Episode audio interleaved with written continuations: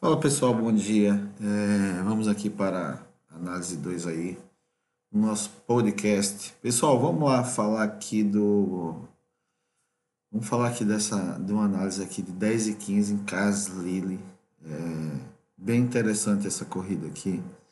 São quatro cavalos que vão correr nessa corrida, onde é, temos um com odd 1,90, outro com odd 3, 8 e 120. Um com odd 8 e o outro com odd 120.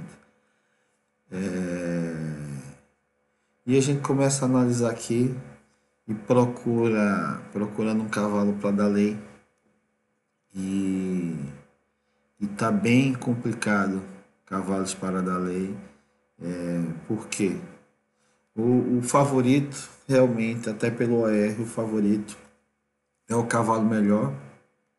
Depois vem o Nick, é, que é o segundo, que é o segundo cavalo melhor, e o terceiro, pelo ranking internacional do OR. Porém, a gente começa a é, ver que o terceiro cavalo é melhor, né? O terceiro cavalo, a gente poderia dar um lay nele. Ah, ok, mas a odd está 8 o risco é muito alto para uma corrida dessa. E eu, nesse caso, abandonaria é, essa corrida para a lei. É, se, eu, se eu fosse da lei, muito possivelmente seria no segundo favorito com odd 3. É, pronto. Se o meu cavalo perder, provavelmente é, perderá para esse cavalo aí de odd 3. Acho que o o mole possa dar trabalho, mas não, nem tanto. Mas o que é que, o que é que, qual é um agravante que tem nessa corrida aqui? A corrida tem um agravante que os cavalos não correm há mais de 200 dias.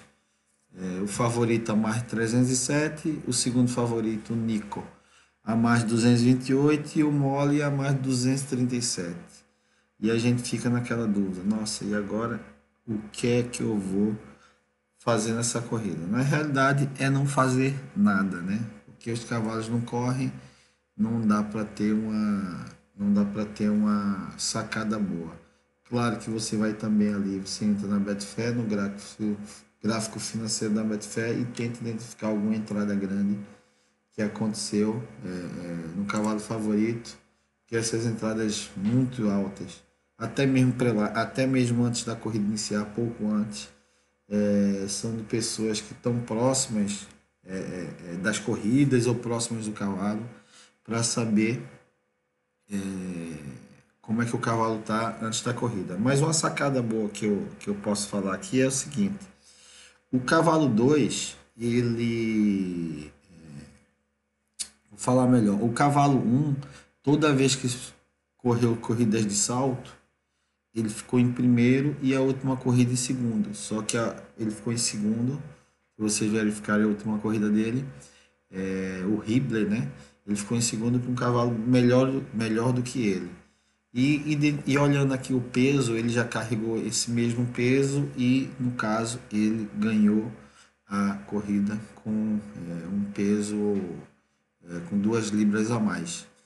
E uma situação aqui muito interessante nessa corrida é a seguinte: eu peguei para comparar, tá? Eu peguei para comparar a corrida do dia 3 do RIB com a corrida do dia 25 do, do de 25 de fevereiro de 2019 do Nico e 3 de novembro de 2018 do AI, para vocês verem como está distante não tem muito parâmetro.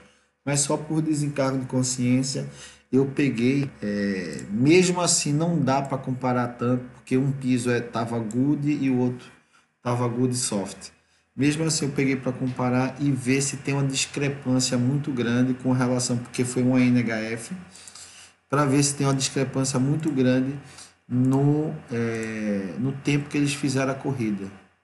É, e no caso, a corrida do, do Nico foi feita em 3 minutos e 51 segundos e a corrida do do Hibler que ele ganhou foi em 3 minutos e 50 segundos, ou seja, o Hibler mais uma vez leva aí uma pequena vantagem.